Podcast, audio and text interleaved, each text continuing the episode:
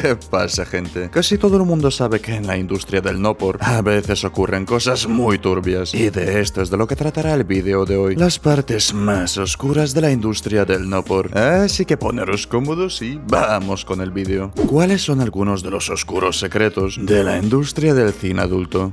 Recuerdo claramente un viejo podcast de Nergis Network donde hubo un invitado que aprendió a editar vídeos siendo ayudante de un tío que montaba películas del cine adulto en los 90. El día que el tío renunció a ese trabajo fue cuando él estaba editando una escena y vieron que el tío de la escena tenía sus fluidos con una apariencia particular y el editor principal dijo, ajá, sífilis, y se aseguró de corregir el color para que nadie lo notara en el producto final. Para que sepas también puedes tener fluidos con apariencia particular, pero a causa de una lesión interna. Esto puede ocurrir por tener relaciones en un ángulo desconocido o incómodo. A mí me ha pasado dos veces. Me he hecho pruebas regularmente y nunca he tenido una ETS. Sé que algunas de estas escenas ocurren en ángulos extraños para que se vean mejor en la cámara. Hace unos años una antigua estrella del cine adulto publicó un texto anónimo en el que reveló un montón de cosas terribles que pueden suceder en la industria. Aquí dejo parte de ese texto. Hice una escena que dirigió David Stanley con Brian Surewood, Sacha y Joel Lawrence y Andrew Andretti, que llegó demasiado lejos. Yo estaba saliendo con Sasha en ese momento y había perdido mucho dinero en Las Vegas porque soy muy compulsiva. Yo estaba viviendo con Sasha y él se pasaba de los límites muchas veces, pero yo siempre había estado en relaciones así desde que era joven. Mi padrastro llegó a hacerme cosas malas y yo llegué al punto de pensar que los hombres me trataban mal porque me querían mucho y era solo pasión. Esto es lo que me había enseñado mi madre, que cuando un hombre es apasionado y no quiere perderte a veces ataca. De todas formas yo necesitaba mucho el dinero y él se encargó de que hiciéramos una escena muy dura, yo con varios tíos. Yo ya sabía que iba a ser muy duro, pero fue una locura. Con ellos diciéndome cosas como que no me pagarían si les decía que pararan, que era de gente amateur el hacer que la gente se presentara a una sesión y luego se retiraran, etcétera, etcétera. Así que seguí adelante con la escena. Fue muy doloroso, muy duro, una locura. Y en un momento dado me sentí desconectada de mi cuerpo porque todo era muy doloroso. Cuando terminó temblé durante días y empecé a tener ataques de pánico. Poco después lo dejé, pero ellos siguieron intentando que yo volviera porque tenían miedo de que yo los delatara. La escena nunca se publicó hasta dos años después, cuando yo todavía estaba trabajando, porque si hubiera sido mi última escena, la gente hubiese dicho que yo me había retirado por lo duro que fue todo. Pero como seguí en el negocio después de que se filmara la escena, eso demostró de alguna manera que la película no era tan mala y que yo solo estaba actuando. Sin embargo, esa escena me afectó mucho a la cabeza y después de ella me gané la reputación de ser una chica guapa y expuesta a todo. Y muy pronto me contrataron para nada más que escenas rudas. Ya nadie quería verme en la escena de chico o chica, sino en la de hacer cosas duras y locas. Yo todavía lloro y tengo pesadillas sobre eso hasta el día de hoy. Según algunas fuentes, las modelos webcam de ciertos países que trabajan en estudios son más o menos obligadas por sus dueños a hacer shows por webcam todos los días durante horas. Algunos dicen incluso que varios de esos estudios son propiedad de la mafia y que también los utilizan para el blanqueo de dinero. Eso no es sorprendente en lo más mínimo. Hace unos años se emitió un documental en Channel 4 TV del Reino Unido llamado Hardcore y también está disponible en YouTube. El documental trata sobre una mujer británica que se va a Los Ángeles a trabajar en la industria del cine adulto. Es horrible. A los 40 minutos más o menos, la llevan a conocer a un conocido actor y tiene que hacer una escena con él. En un momento dado es demasiado para ella y se escapa del plato, ya que siente que están sobrepasando los límites y ella no puede soportarlo. Él intenta persuadirla para que regrese y cada vez la trata peor verbalmente, hasta que finalmente ella acepta volver y terminar la escena. En ese momento el equipo de rodaje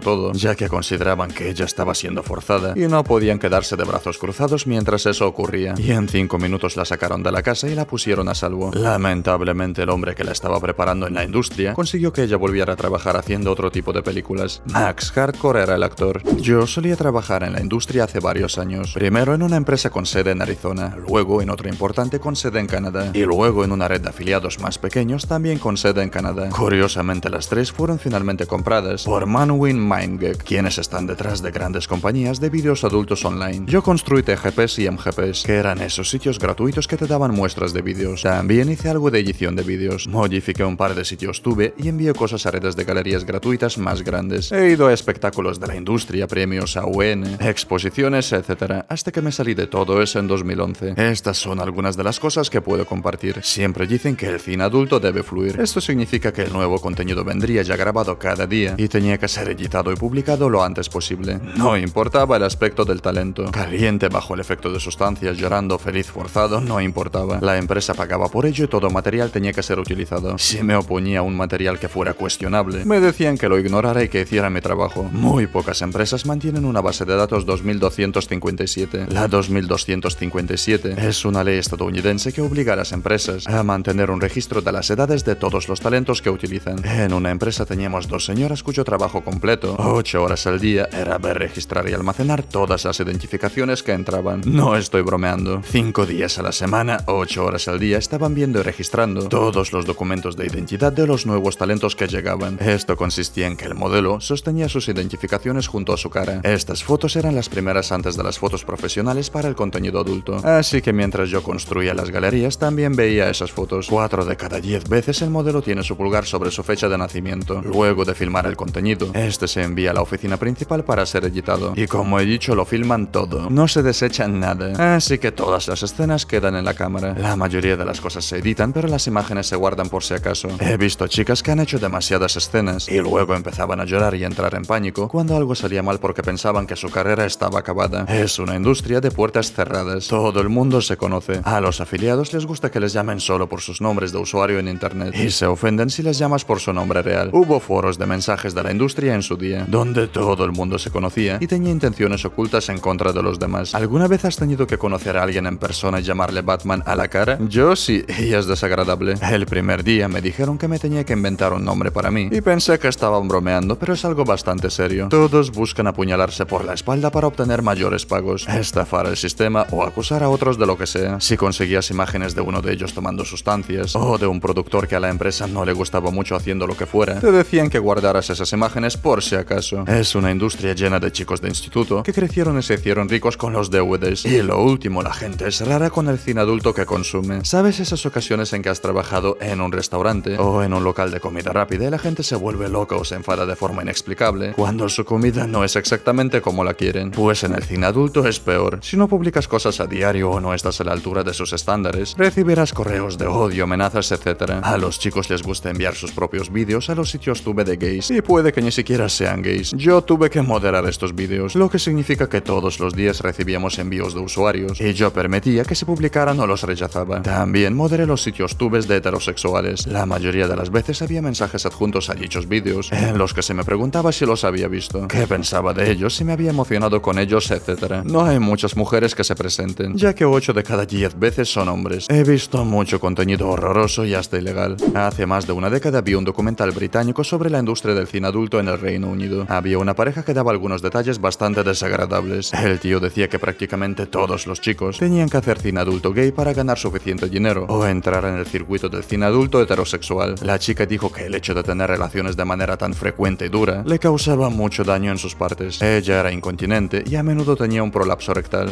Leer estos hilos es sinceramente una gran forma de perder la adicción al cine adulto. Una vez que te das cuenta de lo sintético y deshumanizado que es, precisamente le comentaba a un compañero de trabajo sobre este hilo, y como yo creo que ya no puedo soportar ver cine adulto, me da bastante asco ahora. Cuando yo tenía 19 años, no tenía mucho dinero y vivía en una ciudad nueva, así que aceptaba cualquier trabajo que pudiera. Uno de ellos fue como conductor para una agencia de vídeos. Básicamente yo recogía a las chicas en el aeropuerto y las llevaba al rodaje. Algunas de estas chicas estaban muertas de miedo y yo les decía que sepas que yo puedo decirles que no te encontré y puedes irte a casa ahora mismo. Después de que la tercera chica me pidiera que parara y las dejara bajar, dejé el trabajo. Todo eso fue muy duro para mí como adolescente. Gracias por hacer eso. Sin duda salvaste a algunas chicas de una decisión probablemente traumática y que definitivamente alteraría su vida. Hay mucho tráfico y esclavitud en torno al cine adulto. Algunos clips en sitios web famosos son honestamente aterradores y se puede decir que es incluso forzado. No entiendo por qué todo esto no está mejor regulado. Supongo que el público solo valora su propio placer por encima de la seguridad y la libertad de las mujeres y sus condiciones. Es horrible. Los Ángeles trató de regular la industria, pero luego las compañías simplemente se trasladaron a Las Vegas y Phoenix. Si en Estados Unidos llegaran a regularlo a nivel federal, todos se mudarían a México. Una amiga mía participó en un par de películas. Era una gran consumidora de sustancias y apenas recuerda su paso por ese trabajo. Ella ahora vive con la constante ansiedad de que la gente lo descubra. Ella también dijo que el maquillaje en algunas de las chicas es solo para ocultar las marcas de las agujas. Lamentablemente en ese momento ella estaba en un mal lugar y consumiendo un montón de sustancias, aunque su decisión de entrar en esta industria fue libre. Y si ella está recibiendo un un montón de terapia y a día de hoy dirige una excelente tienda de frutas y verduras. Hay un canal de YouTube llamado Soft White Underbelly en el que el tío entrevista a todo tipo de personas, como actores del cine adulto, mujeres de la calle, adictos, etc., para tratar de encontrar un denominador común en su vida de cómo llegaron hasta allí. La industria del cine adulto es horrible para los hombres y las mujeres. Los hombres se inyectan medicamentos en sus partes para poder actuar cuando las pastillas ya no funcionan y hay muchos episodios de sobredosis. Yo vivo en una ciudad donde la producción de cine adulto es legal. Una vez me propusieron estar en el plató y servir básicamente como una especie de madre de familia en el plató para que las chicas se sintieran más cómodas. Era un trabajo fácil. Me habría ganado unos buenos 5.000 o 7.000 dólares por hacer muy poco. Sinceramente iba a hacerlo. Yo era realmente pro cine adulto en ese entonces. Hoy en día no tanto. Me enteré de cómo estas chicas eran suministradas. Una gran parte de ello era que la compañía productora tenía conexiones con traficantes que a menudo se dirigían y preparaban a consumidores apenas legales que claramente tenían problemas y estaban formando una dependencia.